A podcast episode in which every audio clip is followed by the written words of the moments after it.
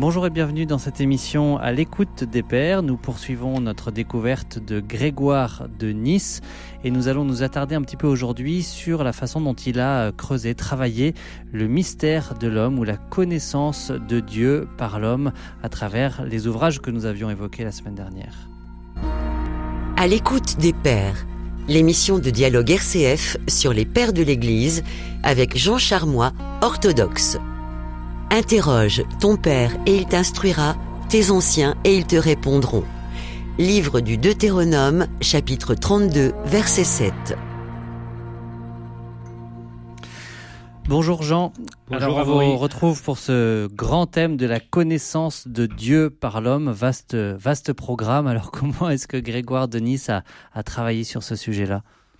Alors il va commencer par dire quelque chose qui est tout à fait euh, compréhensible aujourd'hui, et en tout cas qui nous concerne.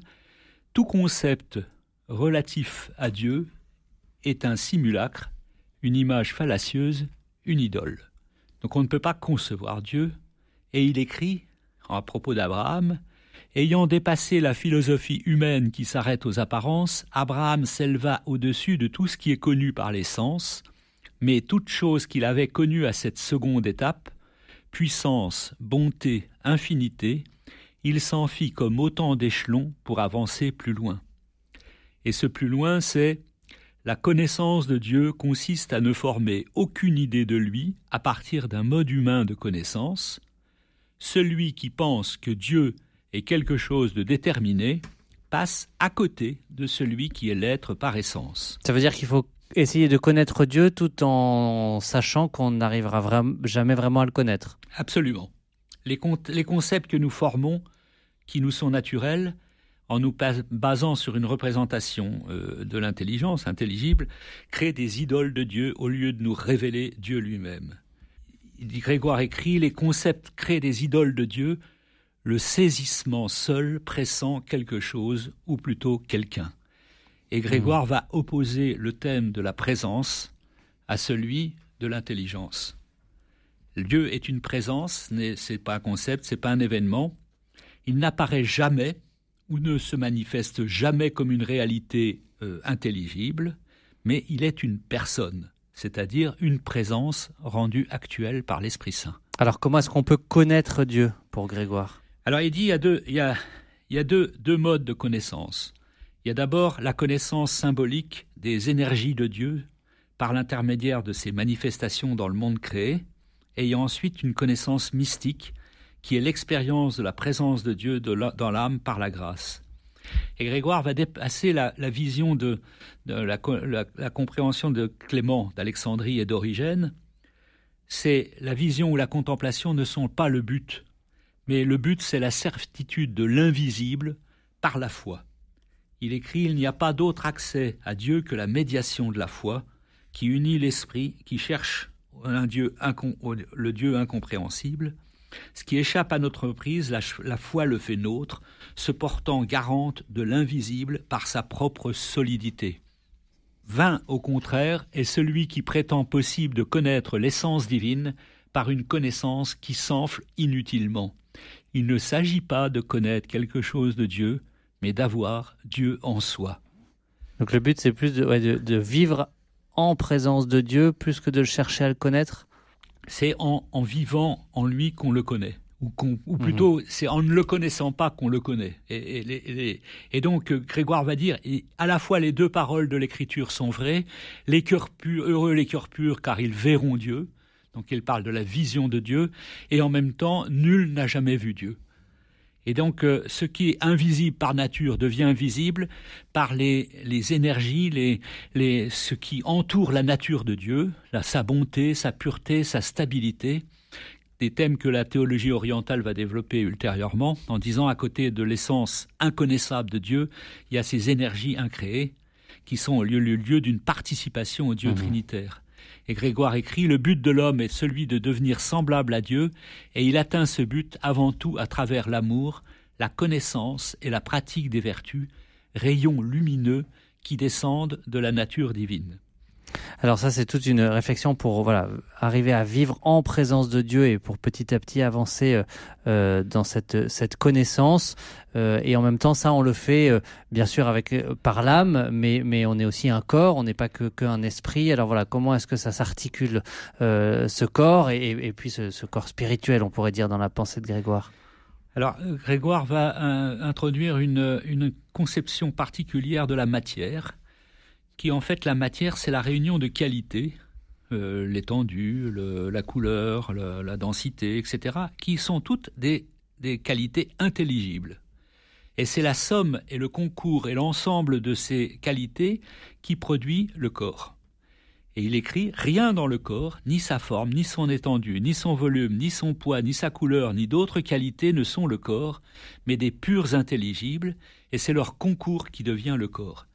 Et donc il a une théorie dynamique de la matière qui permet de concevoir des degrés euh, différents de matérialité et des corps plus ou moins subtils. Et les, corps, les éléments qui constituent le corps peuvent passer d'un corps dans l'autre, de sorte que l'univers n'est qu'un seul corps. Et dans cette révolution, rien ne diminue ni n'augmente et tout demeure dans ses mesures primordiales.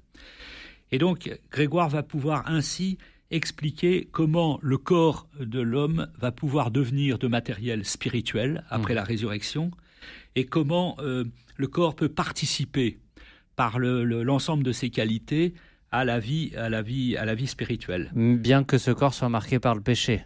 Oui, il a, il a été revêtu des vêtements de peau à la, à la chute, euh, les vêtements de peau que Dieu a fait pour Adam et Ève.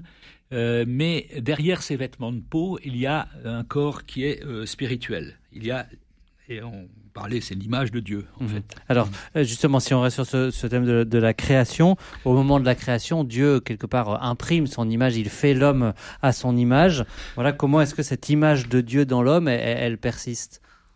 Alors pour Grégoire, euh, Grégoire a une approche qui est euh, un peu différente de celle qu'on va retrouver en Occident, avec, surtout avec Augustin. Il y a une approche qui est psychologique, qui est de voir Dieu à travers l'âme, on, comprend, quand on comprend l'âme, on comprend Dieu. Et pour Grégoire, c'est l'inverse. Quand on comprend Dieu, c'est-à-dire à partir de la théologie, c'est une approche théologique, on va comprendre l'homme. Et si Dieu est inconnaissable, alors l'homme aussi est inconnaissable. Mon frère est inconnaissable, il a quelque chose de mystérieux et quelque chose de que je ne pourrais jamais saisir complètement. Mm-hmm il y a dans, le, dans, le, dans mon frère et dans le monde, il y a quelque chose de, d'insaisissable. Et Grégoire écrit, si nous n'arrivons pas à connaître la nature de l'esprit, c'est parce qu'il possède en lui l'exacte ressemblance avec celui qui le domine et qu'il porte l'empreinte de la nature insaisissable par le mystère qui est en lui. Mmh. Donc l'image de Dieu est au-delà des apparences. Et, donc, euh, euh, Grégoire va euh, ensuite insister sur le, sur le fait qu'il y a une, distance importante entre l'homme et Dieu, bien qu'il y ait l'image. C'est parce qu'il dit si l'image était toute pareille à la béatitude de son modèle, elle ne serait plus son image, mais se confondrait avec lui. Et donc, quelle différence apercevons-nous donc entre le divin et ce qui ressemble? Eh bien celle-ci, que Dieu est incréé, tandis que l'homme existe par création. Donc il y a un abîme, une distance entre l'homme et Dieu, bien que l'homme soit euh, l'image de Dieu. Mhm. Oui, cette image qui est, euh, parce qu'il évoque la figure d'Adam, euh, cette image qui est présente en Adam, qui récapitule, on pourrait dire, enfin qui, qui englobe toute l'humanité, qui représente toute l'humanité. Grégoire a une, une, une explication assez, assez moderne finalement de la, de la Genèse. Il dit Le nom d'Adam, c'est celui de l'homme universel. Par cette désignation, on est invité à comprendre que la puissance et la providence divine embrassent tout le genre humain dans la première création. Car l'image n'est pas dans une partie de la nature, ni la grâce dans un individu, mais c'est sur le genre humain que cette grâce s'étend. Point de différence à cet égard entre l'homme formé lors de la première création du monde et celui qui viendra lors de la fin de l'univers, ils portent tous les deux mhm. l'image divine. Alors, quelle, commune vocation, du coup, que ce soit pour euh, Adam ou pour nous aujourd'hui, la vocation de l'homme? Alors, l'homme est créé pour être pénétré par Dieu. Euh, donc, euh, Grégoire écrit Tout ce que Dieu a créé est excellent. L'homme a été orné d'une beauté largement supérieure à toutes les beautés du monde. Reflet et image de la vie éternelle, il était véritablement beau, et même très beau, comme le signe rayonnant de la vie sur son visage. Parole magnifique. Mhm. Et l'homme reconnaît en lui-même le reflet de la, de la lumière divine quand il purifie son corps et qu'il redevient, comme au début, une image limpide de Dieu, qui est lui la beauté exemplaire. Alors le Christ est le maître et le modèle. Chacun de, nous se tourne vers lui, mais le Christ est aussi présent dans les pauvres. C'est pourquoi ils ne doivent jamais être offensés.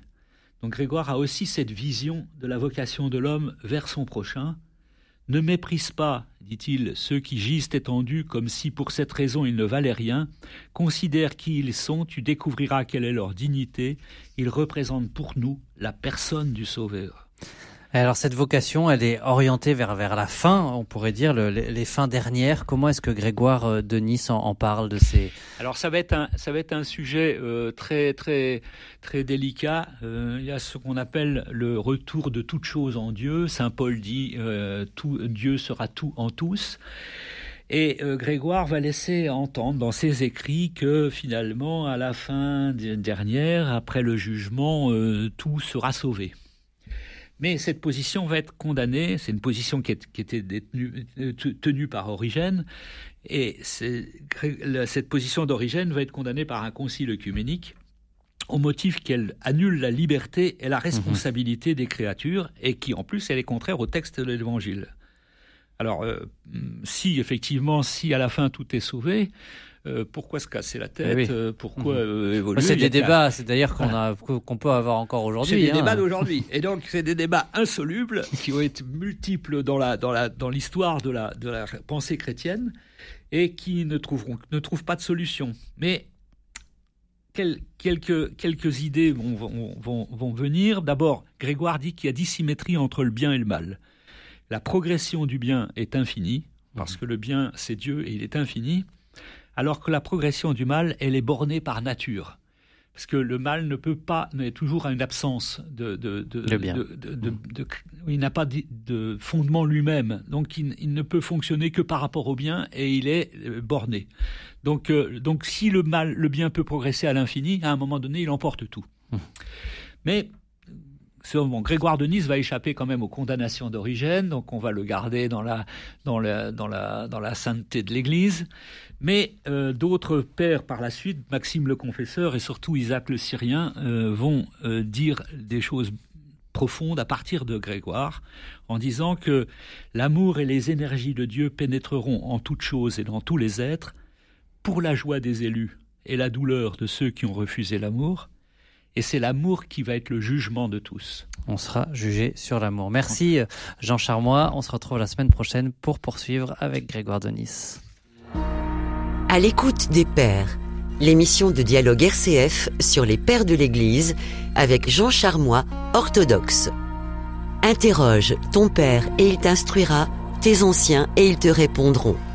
Livre du Deutéronome, chapitre 32, verset 7.